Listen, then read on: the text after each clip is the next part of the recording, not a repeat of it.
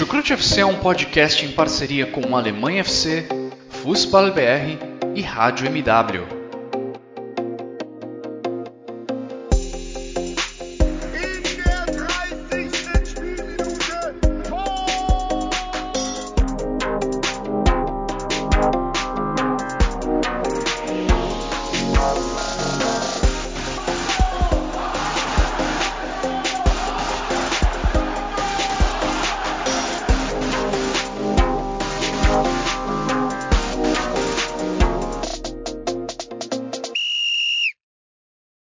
Sejam muito bem-vindos, fãs da Bundesliga.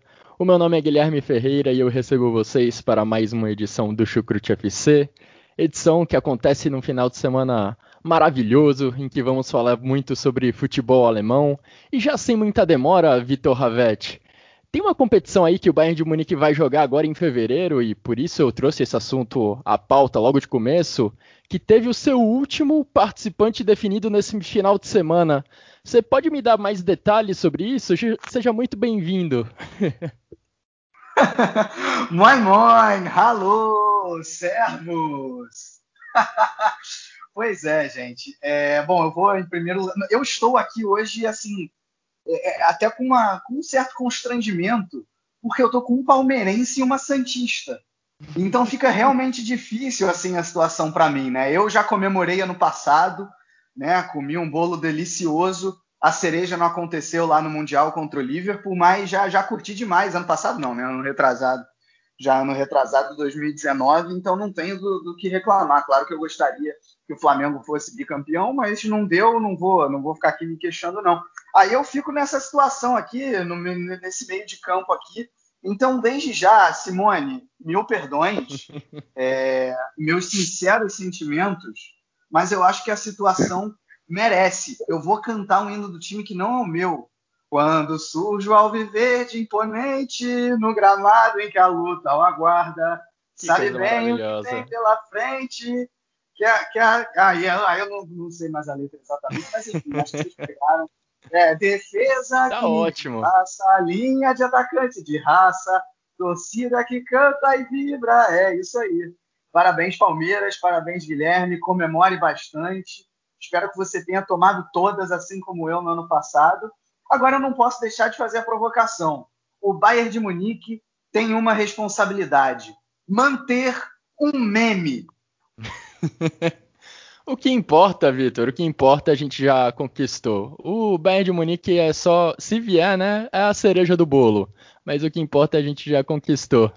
Agora, Simone Paiva, por favor, não entenda isso como uma provocação, nada pessoal. Deixo você à vontade para falar sobre Bundesliga, até porque o campeonato, se não tem emoção ali na briga pela liderança, o Bayern de Munique se mantém isolado lá na frente, do terceiro até os sétimo colocados, a diferença, a distância é só de três pontos.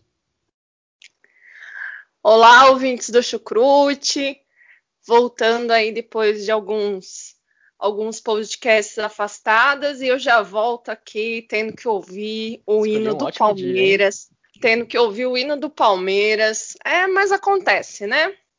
Fazer o quê? Alguém ia perder. Infelizmente fui eu. Mas vamos lá falar de Bundesliga. Realmente a gente a gente esperava esse momento chegar, né? O Bayern de Munique se consolidar de certa forma na liderança, apesar de não estar tá mostrando o seu melhor futebol, mas a gente sabe que o Bayern pode jogar meia boca que ele vai fazendo seus pontinhos na Bundesliga. Mas como sempre a gente tem uma competição lá de baixo, né? E aí entre o segundo lugar e o sexto, o sétimo lugar, a gente tá lá numa bagunça.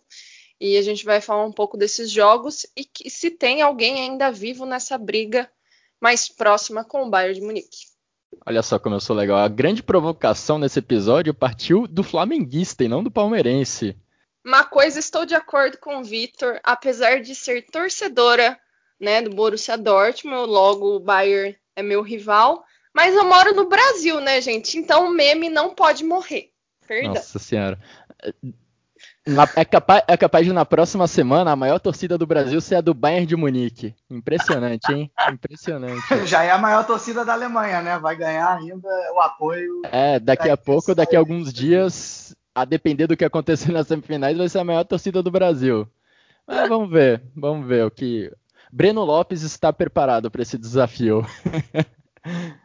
Agradeço a todos vocês que acompanham o Chucrute FC, a todos os nossos padrinhos.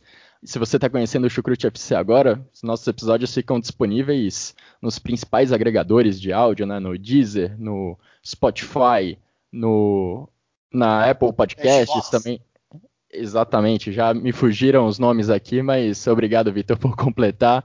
Também disponibilizamos os nossos podcasts no YouTube, então fique à vontade para escolher a melhor opção, o que você mais se sente confortável.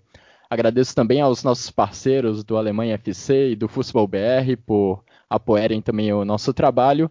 E vamos agora sim começar a falar sobre Bundesliga. Vamos deixar o Mundial de Clubes para depois, não é mesmo? E vamos começar é, falando de vamos começar falando de Bundesliga a partir de um dos times que está em melhor momento no campeonato agora. Estou falando do Eintracht Frankfurt, equipe do Ad Ruther, que somou mais uma vitória nesse final de semana, uma vitória em que tomou alguns sustos, precisou virar o placar no segundo tempo, mas venceu o Hertha Berlim por 3 a 1. E Vitor, André Silva está marcando gols numa frequência quase Lewandowskiana, não é mesmo? André Silva já com 16 gols nesse campeonato alemão, marcou mais duas vezes agora contra o Hertha Berlim e entre os mortais vai se destacando muito na artilharia do campeonato. Ah, pois é, e aí dá, dá para dizer que são mais cinco assistências, então são 21 participações em gols, o que também coloca ele como segundo colocado. Ele, inclusive, nessa rodada passou o Thomas Miller, né? É realmente impressionante, né? É, assim, quando a gente trata do, do Frankfurt, vale dizer que esse, essa boa sequência, ela não é, sei lá, das últimas das últimas semanas, né? Ela vem aí de alguns bons 3, 4 anos nisso aí, né? Começando lá com o Nico Kovac, é, que conquistou a Copa da Alemanha em cima do Bayern de Munique, classificou para a Liga Europa. O Nico Kovac saiu, entrou o Ad Ruther, que melhorou ainda mais a equipe. Aquele time do Kovac era um time né, um pouco mais rudimentar, é, se utilizava muito de faltas, por exemplo, para parar o adversário. O Ad Ruther deu ainda mais consistência para esse time, tinha aquele triângulo mágico sensacional com Jovic, Rebic e Haller. Ele perde os jogadores, né, perde esses três jogadores é, depois de uma Liga Europa sensacional e outra Bundesliga de alta qualidade. A Bundesliga passada não foi sensacional, não foi exatamente né, boa, mas ela também não deixou a desejar. E agora demorou um pouco para engrenar, é, nessa Bundesliga, mas engrenou, né? Um estilo bastante consolidado, joga com seus três zagueiros. Né? Agora o, o Tuta começou até a jogar mais né? com, a, com, a, com a aposentadoria do Abraham. Hinteregger consegue segurar bem as coisas ali atrás também. Nidica vem fazendo uma boa Bundesliga. É, tem um Kostic em excelente fase. Né? A gente falou, falou do André Silva e tem que falar mesmo. Mas eu acho que muito dessa qualidade do André Silva vem também é, é, do, do Kostic, dos cruzamentos do, do Kostic, das assistências que o Kostic vem dando. É, também ele próprio, né, ali pelo lado esquerdo, mas ele, ele invade bem a área, chega na área para finalizar. De vez em quando guarda os seus golzinhos. É, e contra, contra o Hertha não foi diferente. Né, um time, o time foi bem. Aliás, né, falando de Kostic e de André Silva, esse ataque todo, esse sistema ofensivo todo do Frankfurt vai ser destacado. Né, um time que troca muitos passes ali no campo de ataque, combina muito bem. Né? Eu falei até aqui semana passada, num grau menor já temos aí um novo, um novo triângulo mágico, né? Com André Silva, Camada e Yunis. Um, ainda tem o Jovic para completar, né? O Jovic no banco, exatamente. Né? E contra o Hertha, o time jogou bem mais uma vez. É, até, até demorou para conseguir empatar e virar. No primeiro tempo já poderia ter saído vencendo, o jogo ainda estava empatado, toma o gol e consegue no minuto seguinte o empate, né? ou seja, força mental aí para empatar e virar, mais uma qualidade dessa equipe. E está aí na, na, zona de Champions League por conta disso, está aí na, na, quarta posição. É, muitos elogios, então, realmente para fazer para esse, esse Eintracht Frankfurt, é, que já vem aí é, há oito jogos sem perder, sendo que são seis vitórias e dois empates. Né? Acho que nesse período as águias são tão só, se você for olhar essa tabela desses 10 jogos, só atrás do, do próprio Bayern de Munique, né, o que é realmente impressionante. O Hertha vai no caminho contrário vale dizer.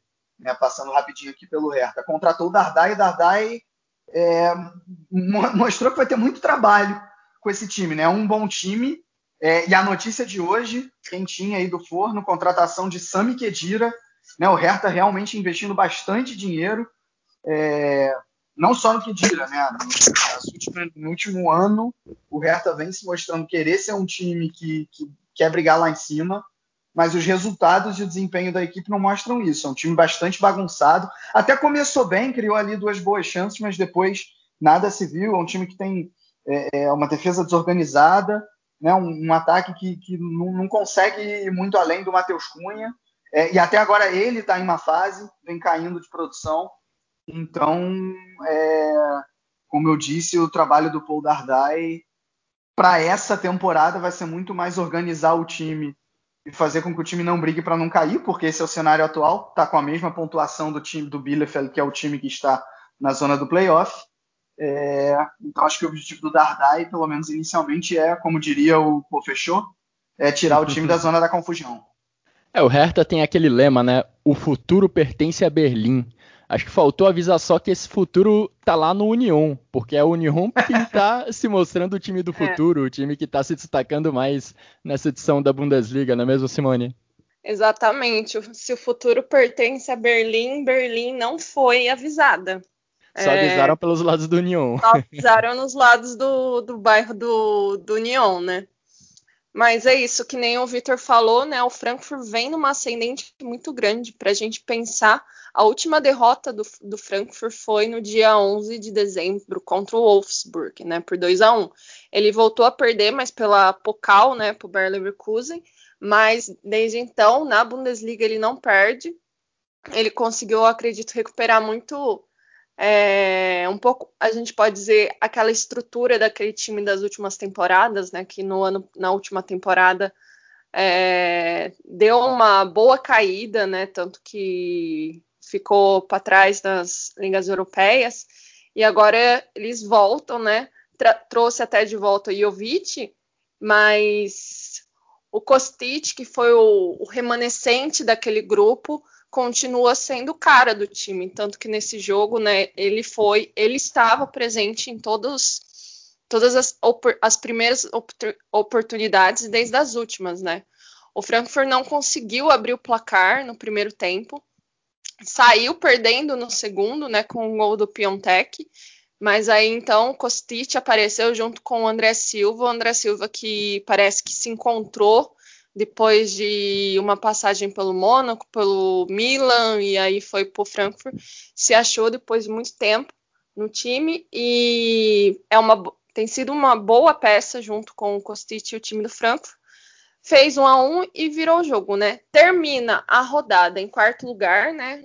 É, já que o Wolfsburg venceu o Freiburg, então termina em quarto lugar e empurra o Leverkusen e o Dortmund para fora da zona de Champions League e, e bota mais fogo nessa briga aí que está entre os, oito, os sete primeiros, né? Já que o Bayern não conta, não faz parte dessa festa.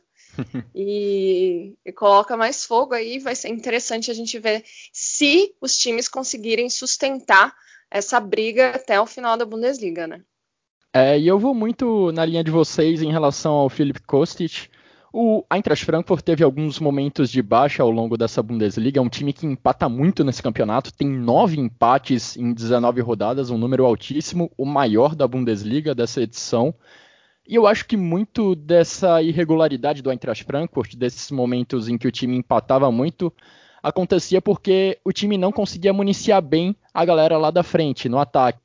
E eu acho que a grande diferença entre aquele momento e o momento atual é o crescimento do Philip Kostic.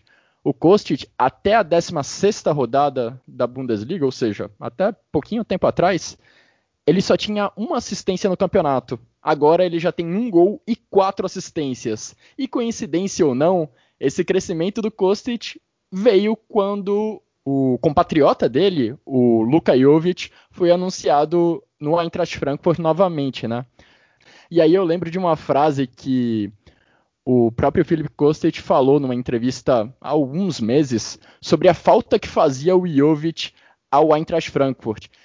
E o Philip Kostic admitiu, claro que ele faz falta para mim. cada cruzamento meu ele convertia em gol. Era quase quase todos os cruzamentos meus ele convertia em gol.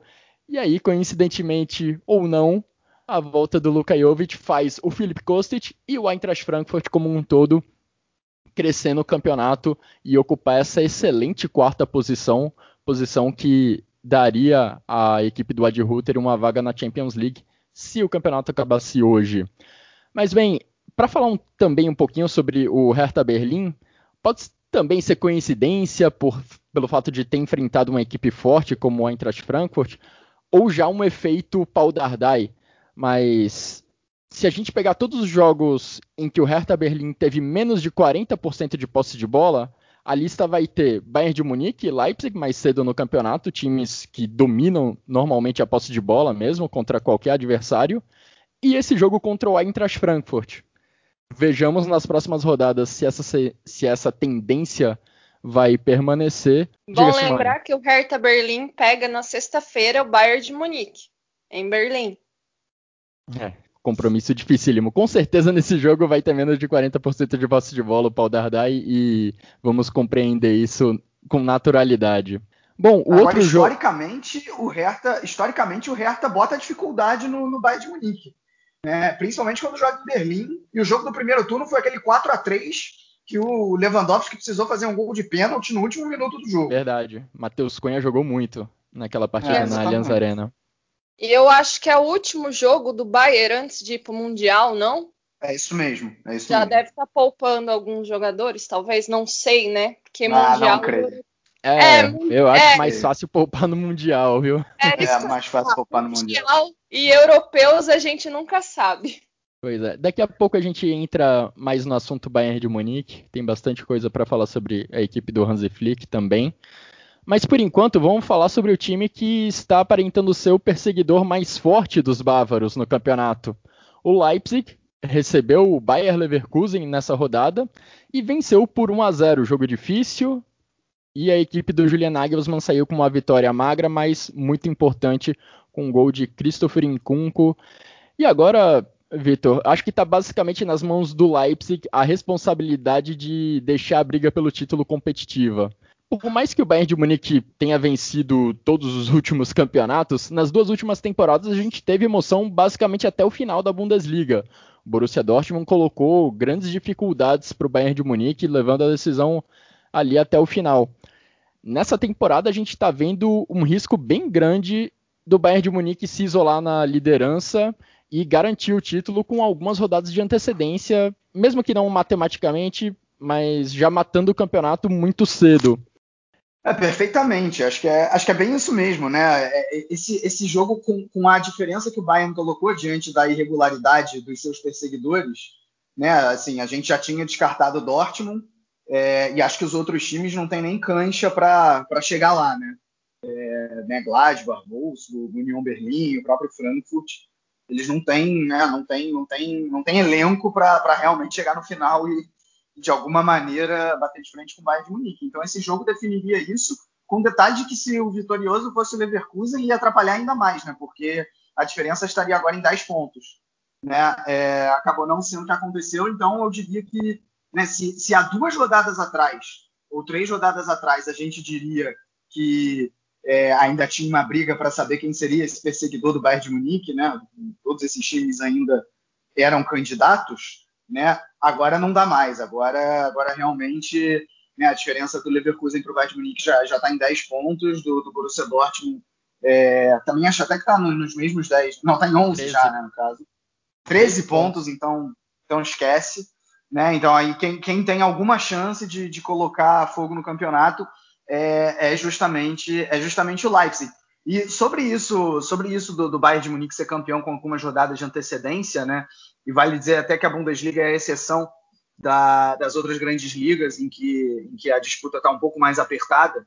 Mas antes que digam, ah, isso já é tradicional, a Bundesliga só tem um time, é sempre Bayern de Munique, né? Não é bem assim. Na verdade, essa é a primeira vez em, em três temporadas, para começar a primeira vez em três temporadas, que após a 19 rodada, o líder é o Bayern de Munique. Porque na temporada passada, o líder era o Leipzig com um ponto de diferença, e duas temporadas atrás era o Dortmund com seis pontos de diferença. Né? É, E, e, enquanto as outras ligas a gente via na temporada passada o Liverpool com muita vantagem é, sobre, por exemplo, sobre, sobre o Manchester City, né? A Juventus também já estava se encaminhando. Na Itália até que não, né? Na temporada passada durou um pouco mais a briga. Mas enfim, né? Nessa temporada é, a Bundesliga é a única das grandes ligas em que, em que a diferença tá, tá maior.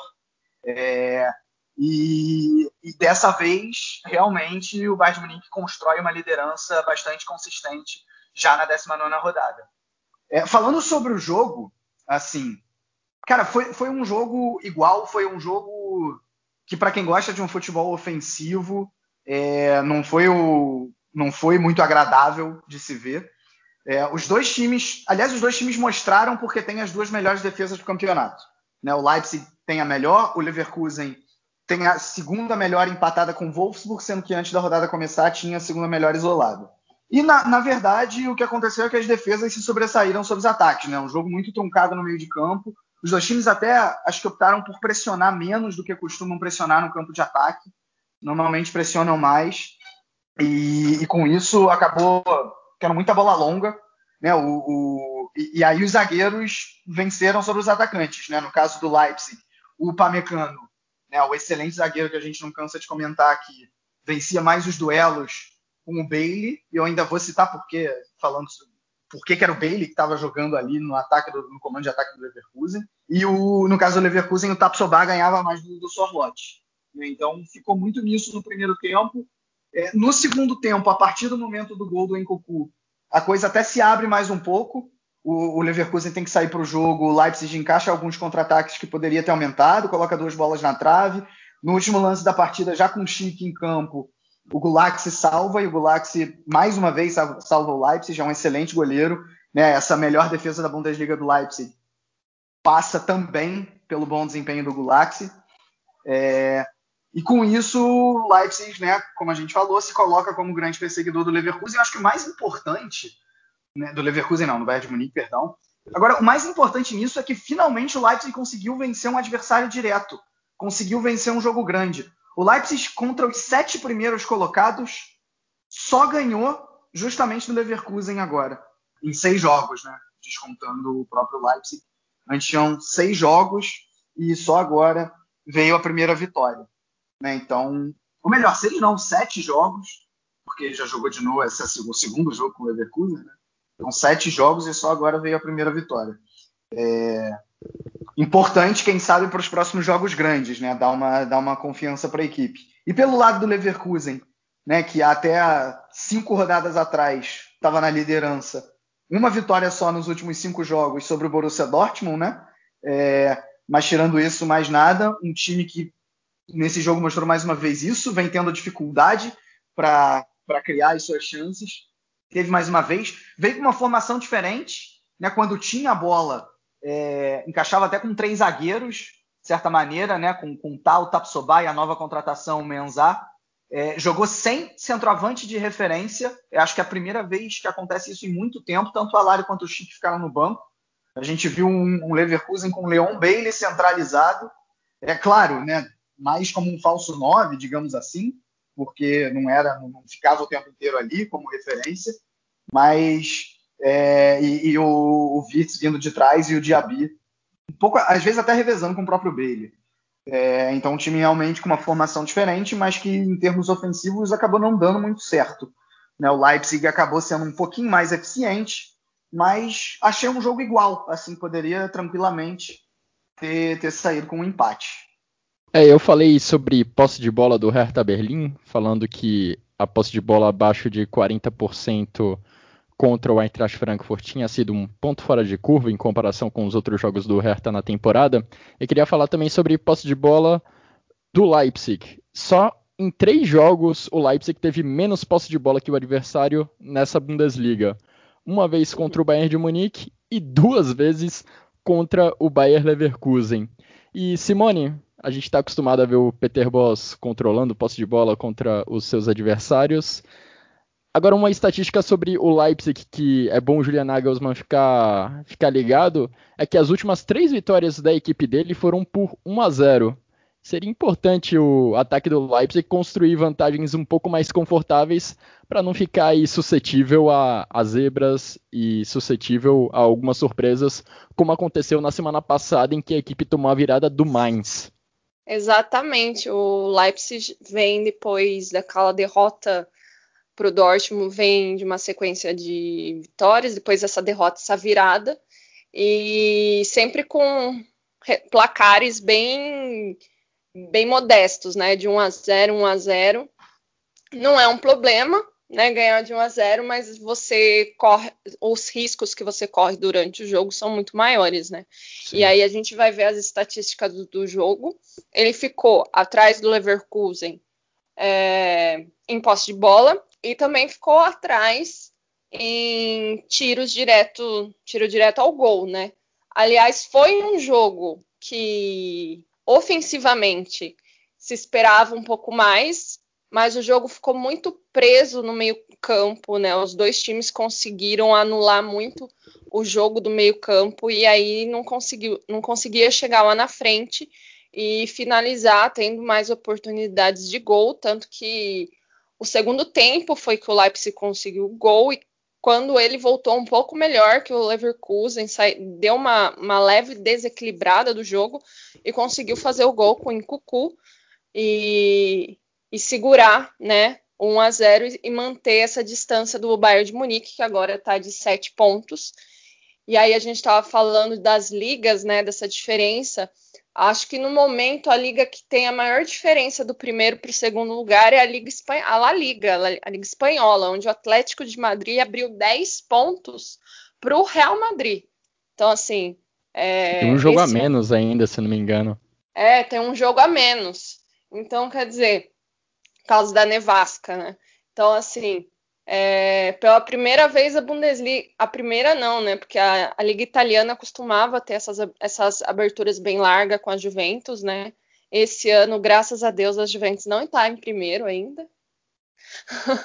Mas o Leipzig, a grande pergunta é se o Leipzig vai conseguir. Só uma manter... coisinha, quem não entendeu, quem não entendeu essa deixada da Simone é porque ela é torcedora do Milan, viu? Talvez você não você saiba. Você não tá confiante no, você não está confiante no Milan, Simone?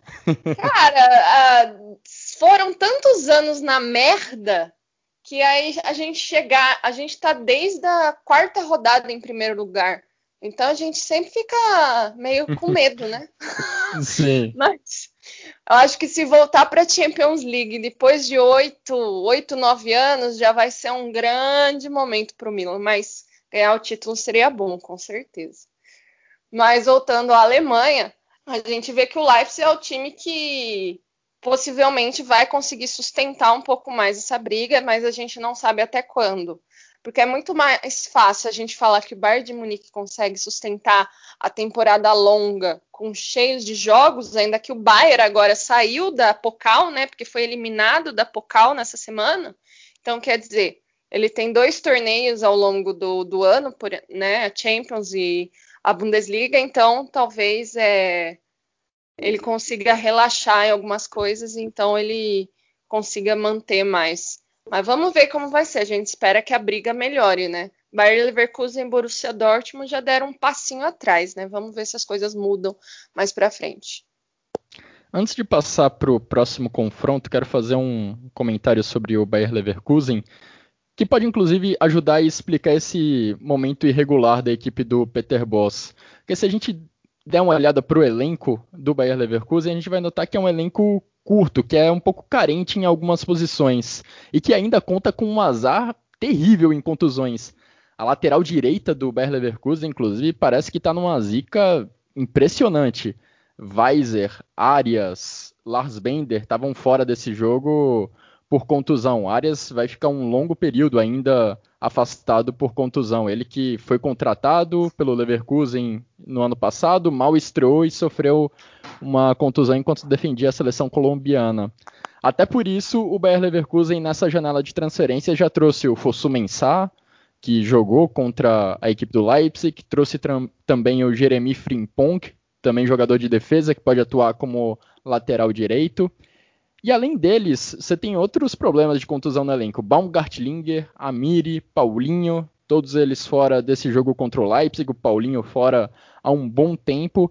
E se você pensar nas pontas do Bayer Leverkusen, você não tem muita gente além de Diaby e Bailey. E talvez até por falta de opções para o Peter Boss, a equipe tenha sofrido uma queda de desempenho nas últimas semanas, tenha sofrido algumas derrotas, tenha perdido pontos, tenha deixado pontos pelo caminho.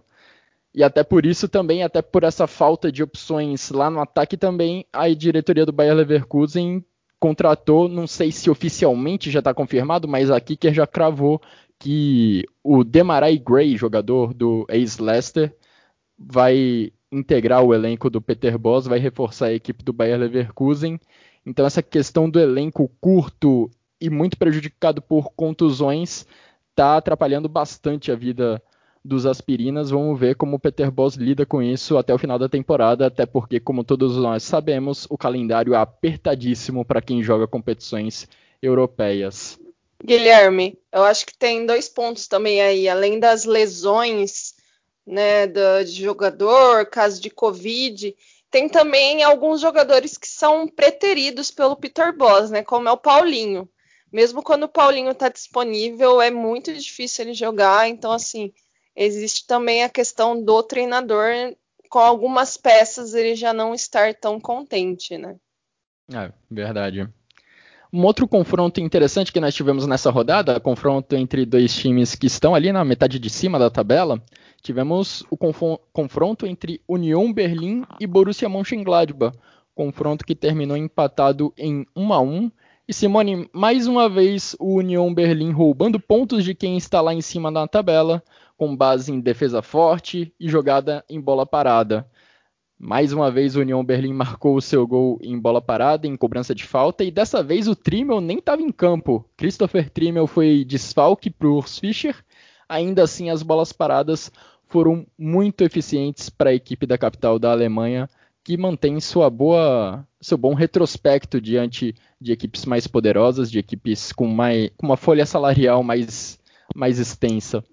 União que vem é, é uma temporada histórica, né? Eu acredito para o União Berlim, né? Voltar, é, subir para a Bundesliga na segunda temporada, fazer chegar a esse patamar, né? Ele está lá em oitavo lugar com 29 pontos, então ele está naquela fase quero chegar na Liga Europa e mais uma vez ele faz um jogo duro com times lá da, como você falou, de folhas salariais é, mais poupudas. E ele fez um jogo bem. A gente sabe que a característica do Union, né? Ele, ele espera o, o adversário jogar, né? Para ter as suas oportunidades. Tanto que assim, posse, ele sempre tem posses de bola bem é, abaixo dos seus adversários nesse jogo contra o Mönchengladbach foi 57 a 43. E chances de gol também 3 a 4. Então assim, ele, ele dá muito ele dá a oportunidade para o time jogar e ele espera essa oportunidade. Ele saiu na frente, né, lá no primeiro tempo com o Knock e o Borussia Mönchengladbach só conseguiu empatar já no segundo, no segundo tempo com, com o Plea, né? E aí a gente vê aqui o Mönchengladbach que mantém o segundo empate em cinco rodadas e o Union é, meio que se recupera depois de duas derrotas consecutivas, né?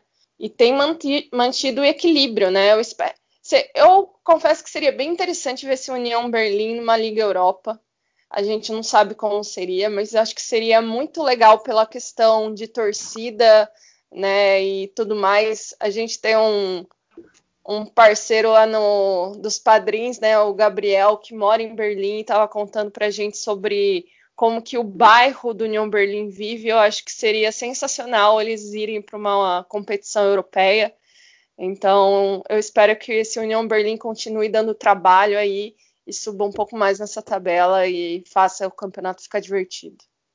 É importante essa ressalva que você fez, né? Esperamos que o União Berlim possa ir para uma competição europeia e que tenha a possibilidade de receber os seus torcedores no seu estádio, porque assim é. como no restante da Alemanha, né, mas no caso do União Berlim em especial, a festa lá no estádio é, é fantástica.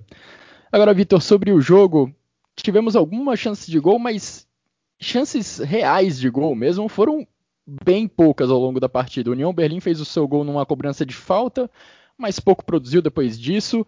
No primeiro tempo, principalmente, o Borussia Mönchengladbach teve um ataque quase nulo.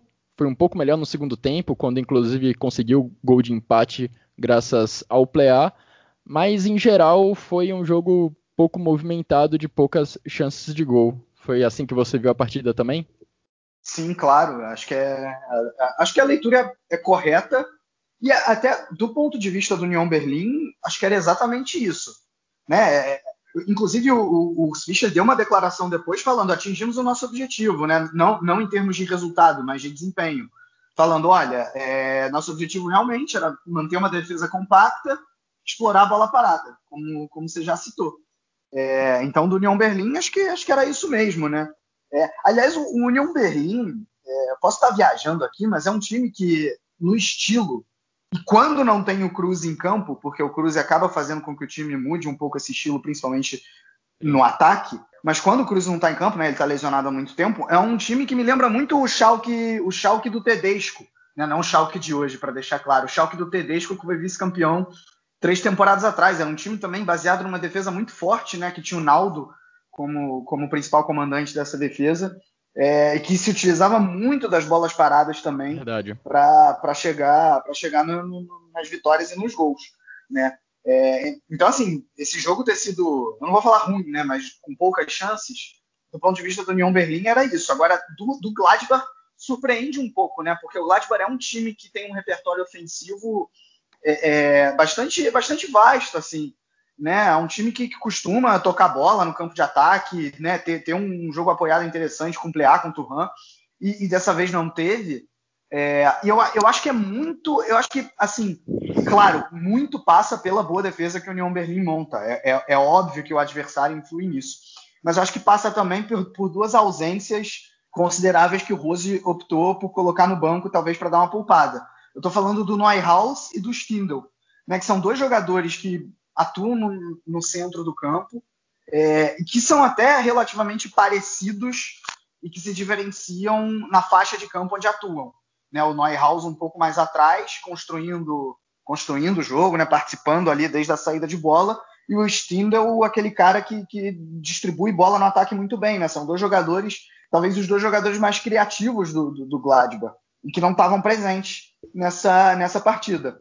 Então, talvez isso seja um dos motivos. Agora, falando, né, falando assim em termos de resultado, né, é, a Simone já falou, o União vinha de dois empates, agora consegue, consegue a vitória, mas de todo jeito é uma vitória, é, vinha de é duas empate. derrotas, agora consegue um empate, perdão, perdão, confundi. Vinha de dois, duas derrotas e agora consegue um empate. É, e, e, vale dizer, né, o, o, você falou antes, Guilherme, que o União Berlim segue a sua saga de roubar pontos dos times de cima da tabela. É, o único time que ele perdeu entre os sete primeiros, né, o União é o oitavo, foi o Leipzig. Foi o Leipzig, sendo que já jogou duas vezes com, com o próprio Gladbach. Né? Então, em, em oito jogos, é, só uma derrota, né? que é realmente incrível. Né? E ganhou do, do Leverkusen, ganhou do Borussia Dortmund. Por outro lado, é, é só uma vitória nos últimos cinco jogos, o que faz com que perca o contato um pouco por essa briga, mesmo por Liga Europa, porque já são cinco pontos atrás. Né? E o União Berlim não tem exatamente um elenco né, muito qualificado quando você compara com esses outros times que estão brigando. É, isso, claro, não tira a excelente campanha que a equipe da capital vem, vem fazendo. E o Gladbach, por outro lado, chegou, apesar do empate, né, chegou ao sexto jogo sem derrota. Né? Então tá aí a, a um pontinho só da, da UEFA Champions League é, depois de um início bastante regular, parece que o Gladbach vai poder brigar. Né? Vamos ver como é que vai ser o foco duplo aí de, de, de Bundesliga e Champions League, sendo que ainda tem a Pokal para jogar, né? Aliás, essa semana tem Pokal. Pois é, né? O Gladbach se recuperando e justo nesse momento de recuperação, daqui a pouco vem Champions League, tem Pokal. Vai ser bem interessante ver mesmo como o Marco Rose vai lidar com essa sequência de jogos. E falando um pouquinho mais sobre o Gladbach, de fato, o Gladbach tem um elenco com muitos jogadores de qualidade no passe. Zacharia, Stindl, Neuhaus, Hoffmann, Plea, Turhan. E tem algumas partidas que eles conseguem desenvolver isso muito bem, aproximando os caras de ataque, conseguindo excelentes trocas de passes envolvendo a defesa adversária e entrando na, na área adversária com, com qualidade no passe.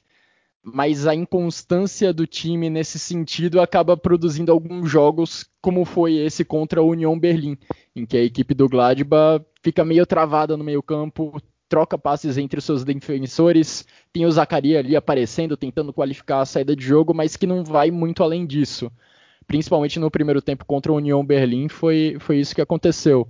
E o Play acho que foi o ponto fora da curva nessa partida contra a União Berlim. Ele era quem dava os melhores passes da equipe, é, era ele quem participava das, participava das melhores tabelas, e não à toa foi ele o autor do gol que empatou o placar contra o União Berlim. E uma curiosidade sobre o União Berlim, porque a gente costuma falar da equipe, pô, Max Cruz já fora da equipe, e a gente teve até alguns sinais enquanto o Max Cruz estava jogando de que o Urs Fischer iria desenvolver uma equipe com um estilo um pouquinho diferente, mas ele já está há tanto tempo fora que esse União Berlim que a gente está vendo é basicamente o da temporada passada já, né? Um time que teve sucesso e continua tendo sucesso com base na sua defesa forte e com base nas bolas paradas. Expectativa para ver o que vai mudar quando o Max Cruz retornar, ficar novamente à disposição do Urs Fischer.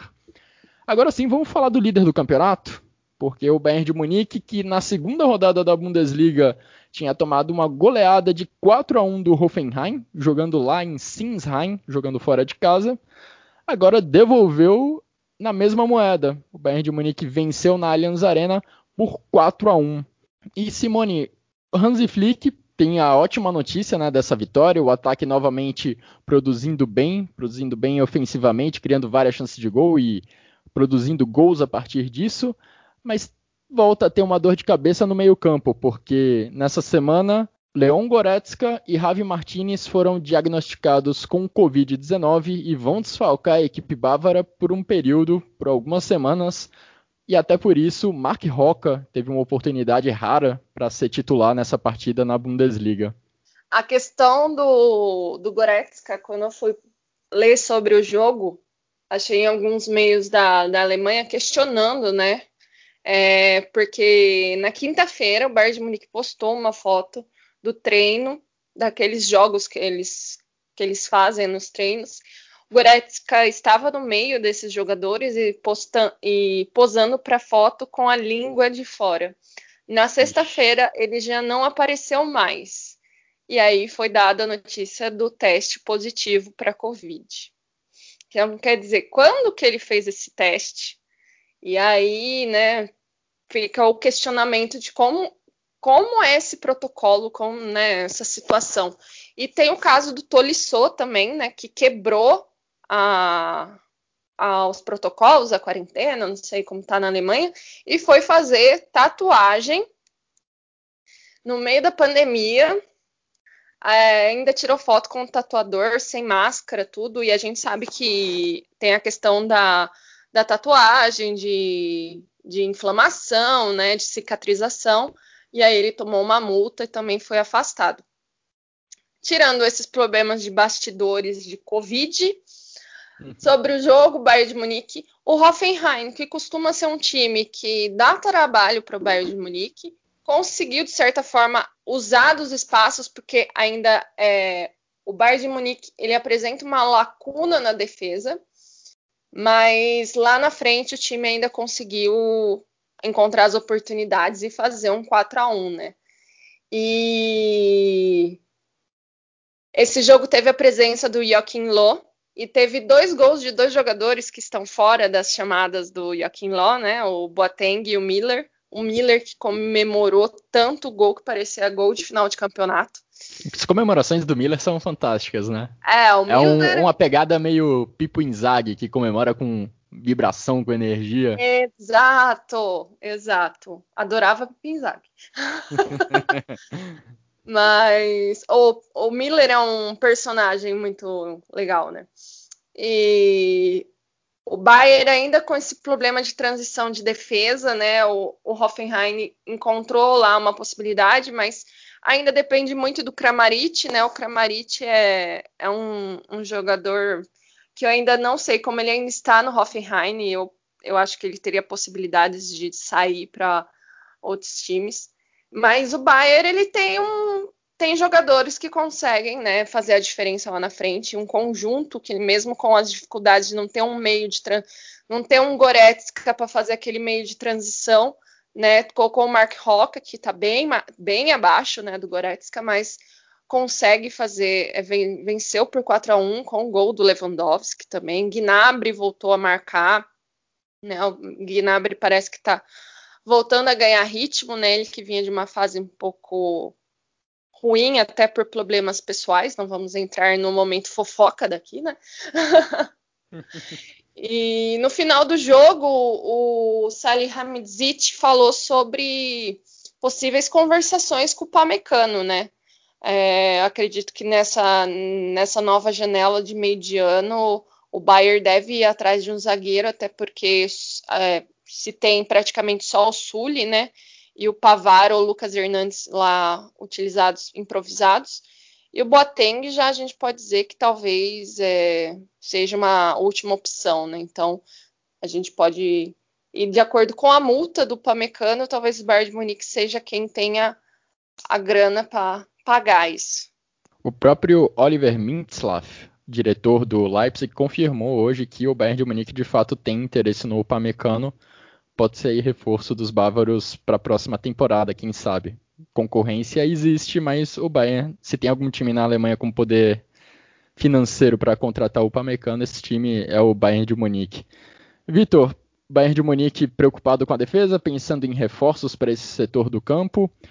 Meio campo desfalcado, mas o ataque continua resolvendo as coisas para a equipe do Hansi Flick. É por aí mesmo essa campanha do Bayern de Munique nos últimos jogos? Cara, eu, eu acho assim, no ataque é exatamente isso. É, assim, tá, tá claramente com uma produção ofensiva melhor nos últimos jogos, né? Assim, chegando aos poucos perto do nível da temporada passada, ainda não é a mesma coisa, né? Mas você, você vê uma, você viu até o Gnabry melhorando um pouco nessa partida, Coman Coman talvez seja o melhor ponto aí do Bayern nessa temporada. Talvez não, é o melhor ponto do Bayern nessa temporada. Né? Mais uma vez apareceu bem, deu uma assistência e dá para dizer que o gol do Lewandowski é uma assistência dele ali também, né? Ele que participa do, do lance. É, né, o Bayern chegou à quarta vitória seguida, então acho que né, no ataque é justamente isso. Lewandowski ainda em grande fase, ainda deu uma assistência sensacional para o Miller. Eu ainda vou voltar em relação ao Lewandowski uh, logo.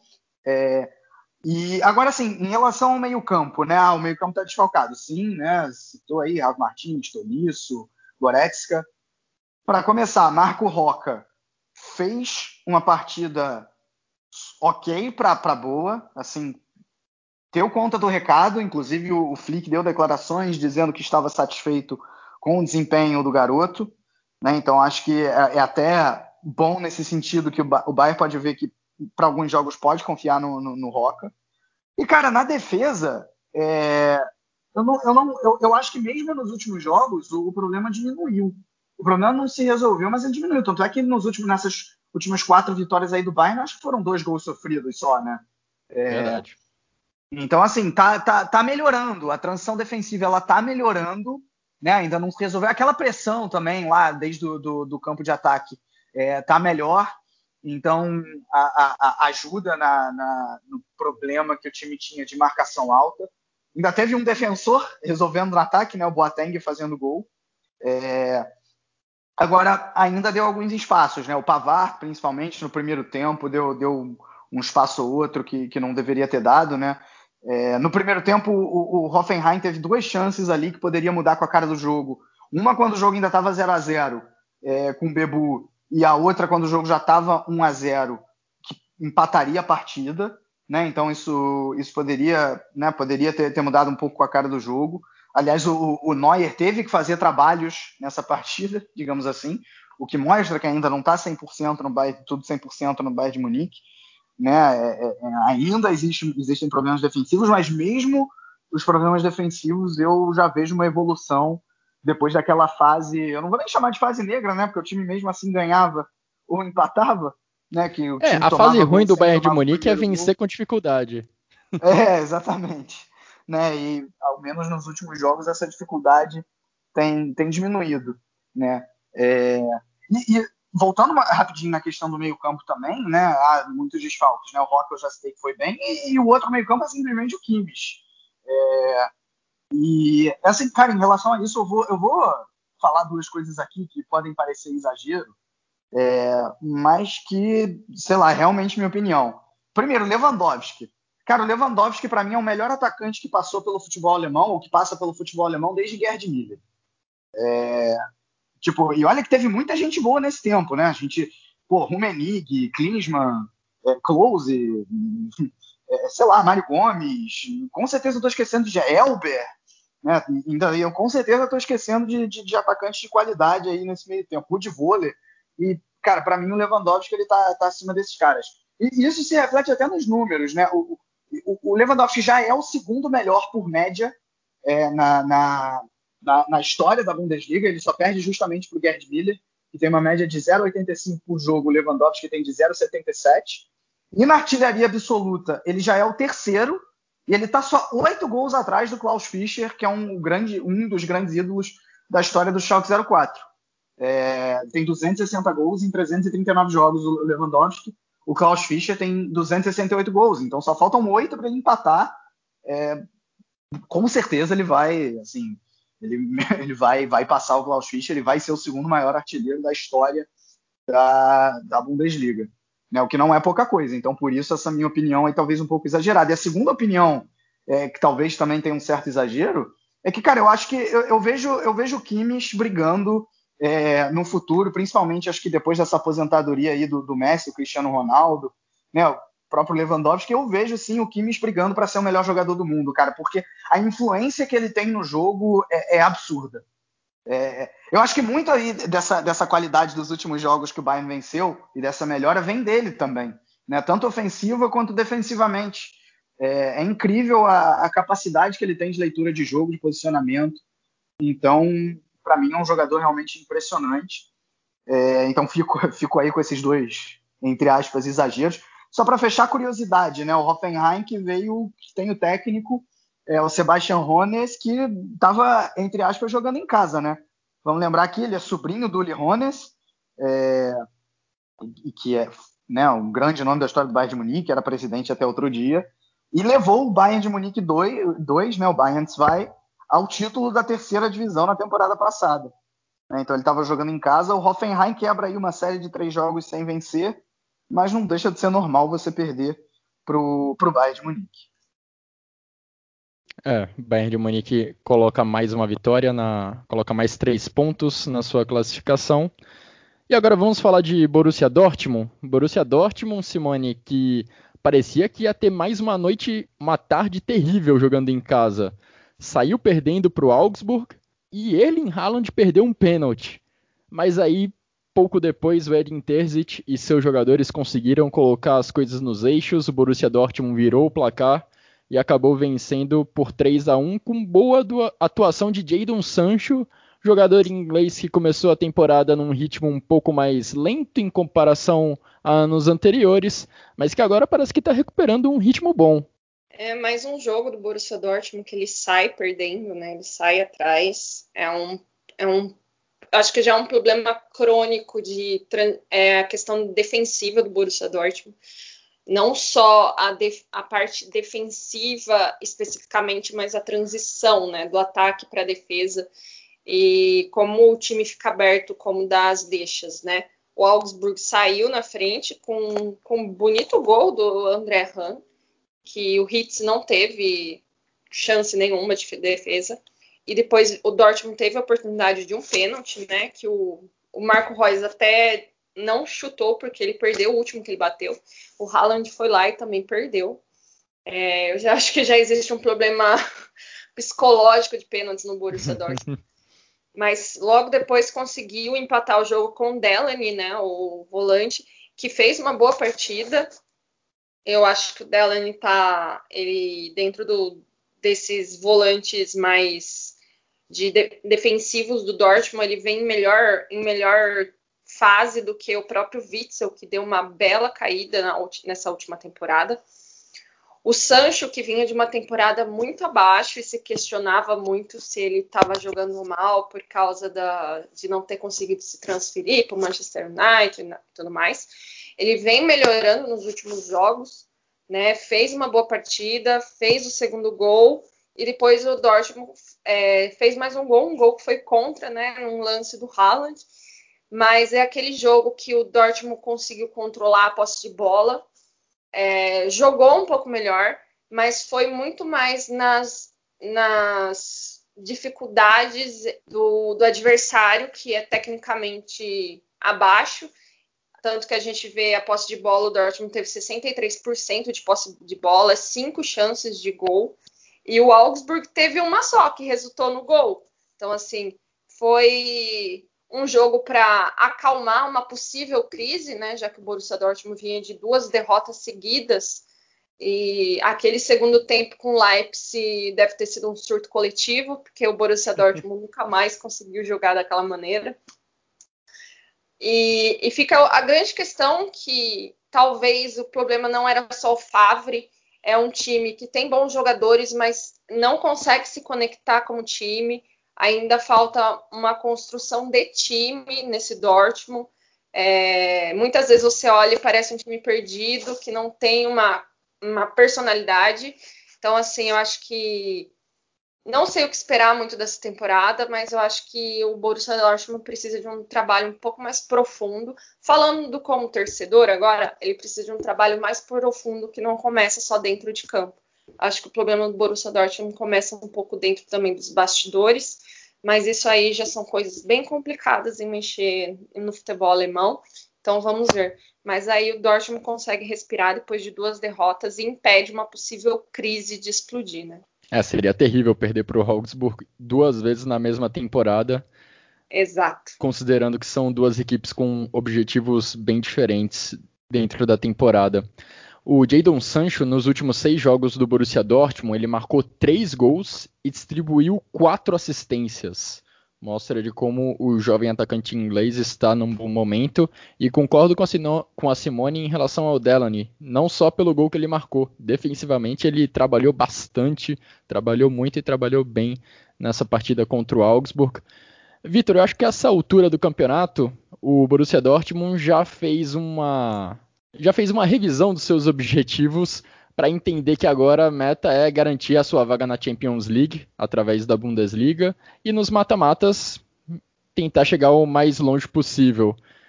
Essa vitória diante do Augsburg dá um fôlego bem grande nesse, nesse novo objetivo, digamos assim, né, de conquistar a vaga pela Champions League, para a Champions League, ficando entre os quatro melhores da Bundesliga. Ah, cara, com certeza, né? E assim, vamos, vamos falar a verdade, né? O Dortmund tem o segundo melhor elenco da, da Bundesliga. Sim. Né? Elenco por elenco, no papel, é, é, um time melhor do que o do Leipzig.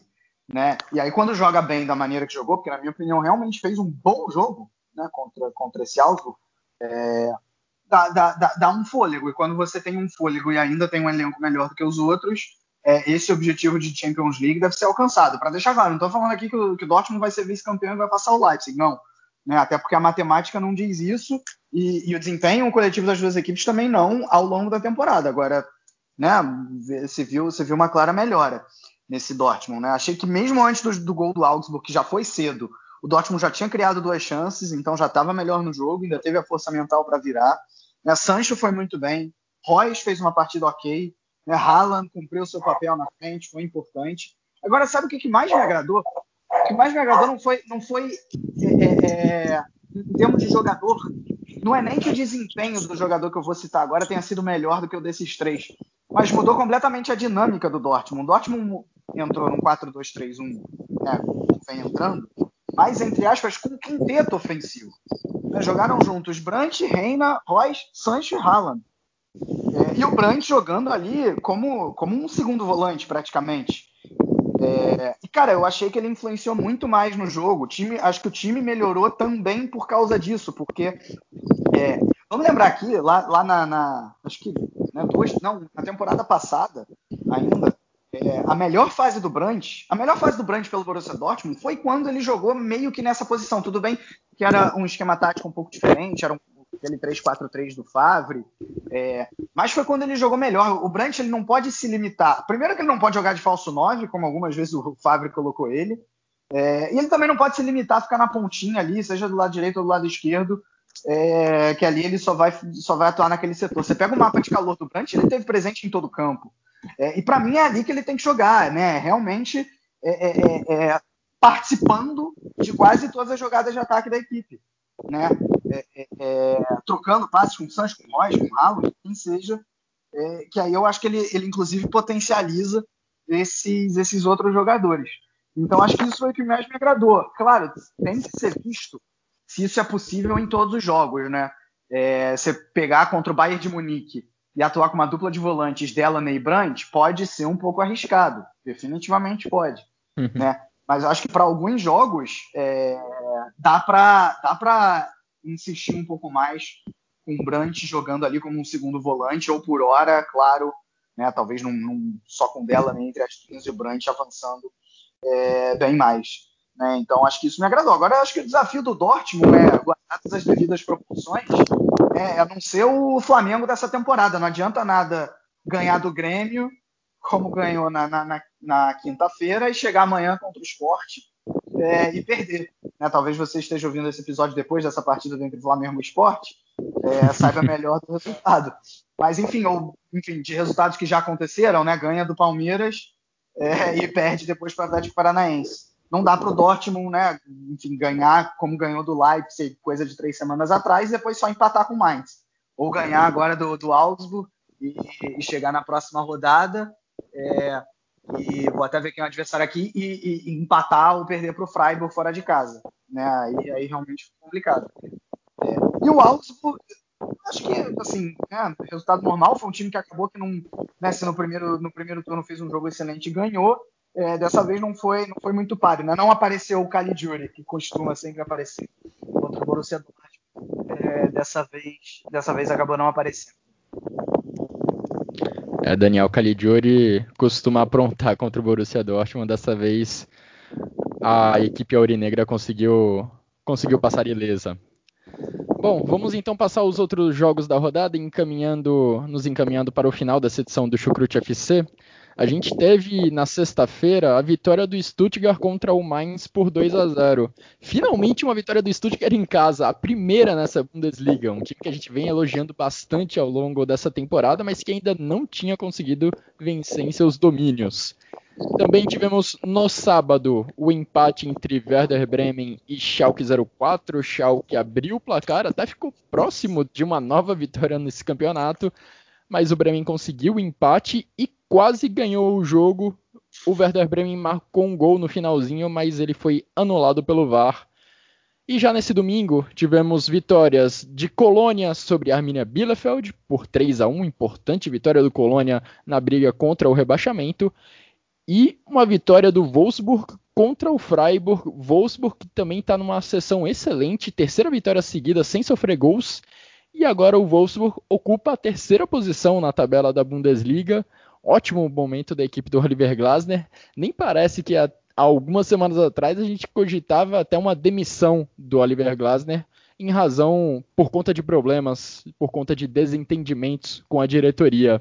Vitor Simone, quais são os seus destaques dessas partidas? Não, começando então aqui né, pelo Stuttgart, né, que como o Guilherme disse finalmente venceu em casa. É assim, foi até do ponto de vista de produção ofensiva talvez um jogo pior do que contra o Freiburg semana passada mas foi um jogo mais seguro, mais tranquilo do Stuttgart, né? O, o que eu costumo falar aqui que é o meu underdog favorito. É, vinha só de uma vitória nos últimos sete jogos, então ganha um gás aí. Eu não digo para a Liga Europa, mas né, para se tranquilizar no, no meio da tabela. Né? O, o Mainz acabou que entrou na partida basicamente para fazer, fazer faltas e travar tudo que o Stuttgart tentava. É, basicamente picando o jogo com faltas, não fez nada durante a partida, o Mainz, assim, muito pouco. É, tentou negar os espaços ao, ao, ao Stuttgart, é, mas no segundo tempo acabou que não conseguiu realizar isso com efetividade. Borna Souza, que é um excelente ala, mais uma vez, ele tem muita qualidade no cruzamento, mais uma vez essa qualidade apareceu nele, no gol do Kaladzic. E depois, quando o, o Mainz fez tudo que não devia fazer, que é basicamente dar espaço para o Vamang Tuca driblar ele fez um golaço, né, saindo desde o seu campo, é, driblando o meio time e fazendo gol. É um, realmente um gol bastante interessante do Vamanguituca. E o Stuttgart acaba vencendo aí dessa, dessa maneira. É, Schalke Bremen, né? Não, não, não, vou dizer que era um duelo dos desesperados, porque o Bremen está é, tá relativamente tranquilo e é melhor do que os times que estão brigando para não cair. Mas agora sim, Schalke foi melhor no primeiro tempo, né? É, se utilizou bem, assim, chegou, chegou algumas vezes no ataque, o Mascarel voltou bem ao time, teve 65% de posse de bola, né, criou algumas chances. E o Werder Bremen, por outro lado, fez um primeiro tempo que não pode fazer, que não pode, não fez nada no primeiro tempo o Werder Bremen.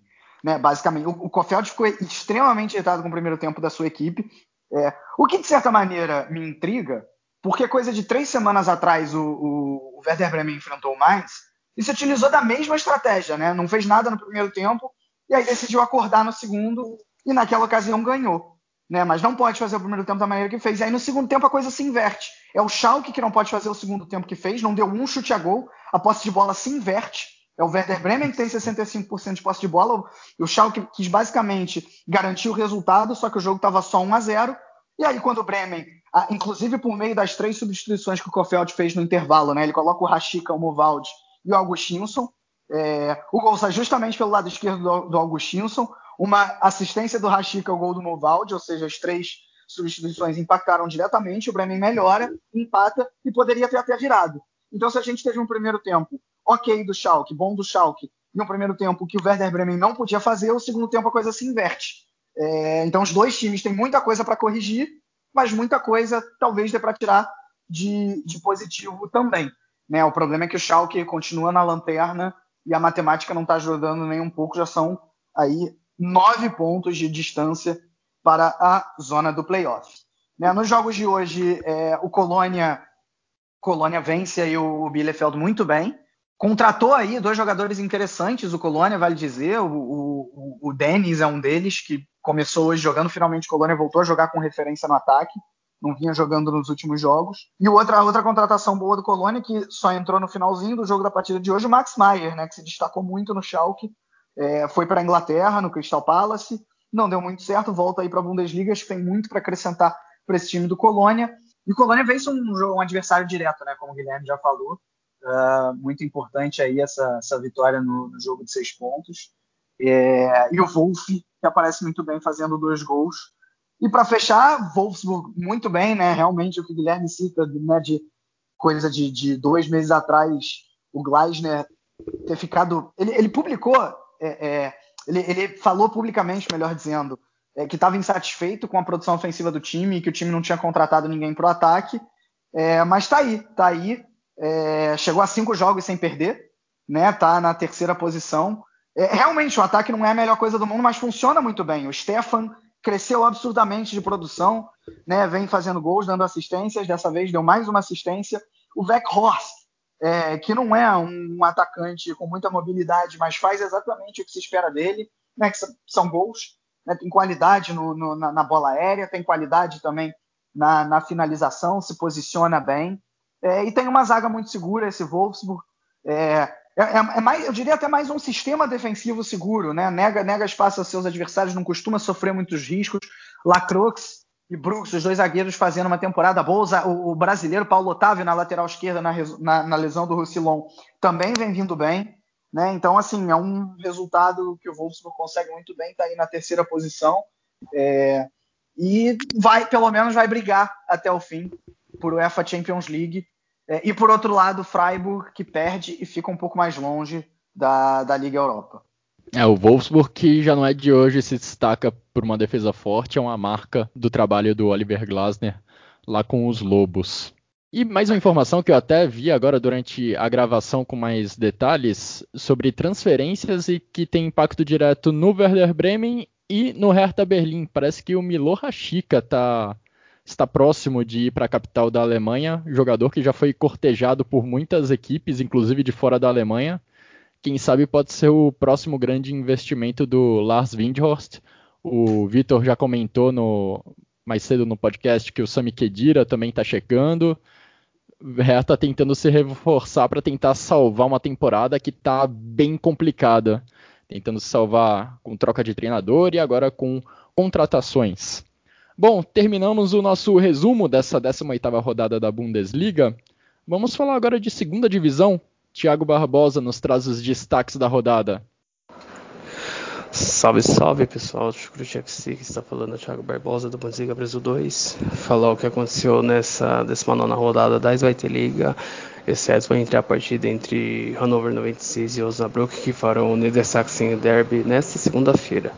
Vamos lá o que aconteceu nesta rodada 19. Os jogos de sexta, o Greuther Ford recebeu o Ergesbeck Hall e venceu por 3 a 0. O outro jogo do dia, o Kickers de virada venceu o Fortuna Düsseldorf por 2 a 1. Os jogos de sábado, o atual líder Hamburgo derrotou o Paderborn por 3 a 1. O Rostenkiel recebeu a Eintracht Braunschweig e venceu pelo mesmo placar de 3 a 1. E no outro jogo que aconteceu no sábado, o Jan Regensburg, nos acréscimos da partida, empatou com o Darmstadt em 1 a 1. Já nos jogos de domingo, o Heidenheim recebeu o São Paulo e os Piratas venceram pelo placar de 4 a 3 que o tirou da zona de rebaixamento. O vice-líder Borrom tropeçou na, na, rodada, perdendo por clausura de 2 a 1. O Sandhausen derrotou o Nuremberg pelo placar de 2 a 0. Mesmo assim, a equipe de Baden-Württemberg continua na zona de playoffs de rebaixamento. Então a classificação ficou assim: o Hamburgo na liderança isolada com 40 pontos, seguido do vice-líder Borrom com 36 e do terceiro colocado, o Rosenkiel também com 36 pontos. Já na zona de rebaixamento, o Sandhausen é o 16 com 18 pontos, seguido do Eintracht Braunschweig, o 17 com 17 pontos, e o Lanterninha é o 18 colocado, os Kickers com 12 pontos. Isso foi o melhor que aconteceu nessa 19 rodada da Sveite Liga. Um grande abraço a todos e até a próxima. Para fechar essa edição do Chucrute, vamos de destaques individuais e golaço da rodada. Começando por você, Simone, quais são os seus votos? Vamos lá. Jogadores da rodada, da rodada eu fiquei com o Mark Oliver Kempf, do Stuttgart, o André Silva, do Frankfurt. Dei uma menção para o Wolf, por, o Wolf lá do Colônia, que fez dois gols hoje na vitória do Colônia sobre o Arminia Bielefeld. E o meu gol da rodada não foi uma, uma rodada com gols, golaços incríveis, mas teve muitos gols simpáticos e eu fiquei em dúvida entre o gol do André Hahn, do Augsburg, e do Kramaric, e vou ficar com o do André Hahn pelo Augsburg, abrindo o placar na derrota para o Borussia Dortmund. Sua vez, Vitor. Quais são os seus votos? Bom, Lewandowski, né, um gol, uma assistência. André Silva, dois gols. E Marius Wolff, dois gols. Cara, o meu gol da rodada, eu vou até querer fazer uma pequena digressão, porque eu, eu escolhi o gol do Encucu. Ele não é um gol plasticamente belo, mas, cara, ele dá um. Também. Pois é, Tava ele dá um toquinho. Ele dá um toque, um toque na bola dentro da área do, do, do, do Leverkusen e tira cinco jogadores de uma vez para ficar livre para finalizar diante do, do goleiro Radek. É, é, um gol raro de se ver, então por isso que eu fiquei com o gol do Encucu. O meu voto de gol da rodada vai para o Vamanjituca. Gol com uma arrancada espetacular, ele saindo do campo de defesa, chegando na área adversária para finalizar. Tudo bem que a defesa do Mainz deu uma colaborada, ninguém deu combate de fato nele, meio que abriram caminho para o Vamanjituca passar, mas ainda assim foi é um gol que tem seu valor. E de destaques individuais eu vou de André Silva, Wolf e Delaney pelo Borussia Dortmund, pelo gol e pela atuação defensiva. E assim a gente encerra essa edição do Chucrute FC. Agradecendo a você, Vitor, agradecendo a você, Simone, pelos comentários, pelas análises. Agradecendo também a Breno Lopes. Muito obrigado pelo que você fez nesse final de semana. Um agradecimentos também a todos que ouvem o Chucrute FC, que nos acompanharam o Breno até Lopes aqui. ouve, ô, Guilherme? Ele é ouvinte? Ah, se, se ele não ouvir, espero que ele ouça pelo menos esse meu agradecimento. Quem sabe um dia ele já não, ele não vai pro futebol alemão e a gente comenta mais sobre a carreira dele aqui pelo Chucrute FC. Mas por enquanto fica só esse meu agradecimento pelo gol marcado que deu o título da Libertadores ao Palmeiras. Agradecimentos também, acho que já falei, né, a todos que nos acompanharam até aqui, a todos os nossos ouvintes. Se eu falei, se eu já falei, vale o reforço. Um grande abraço a todos e até a próxima.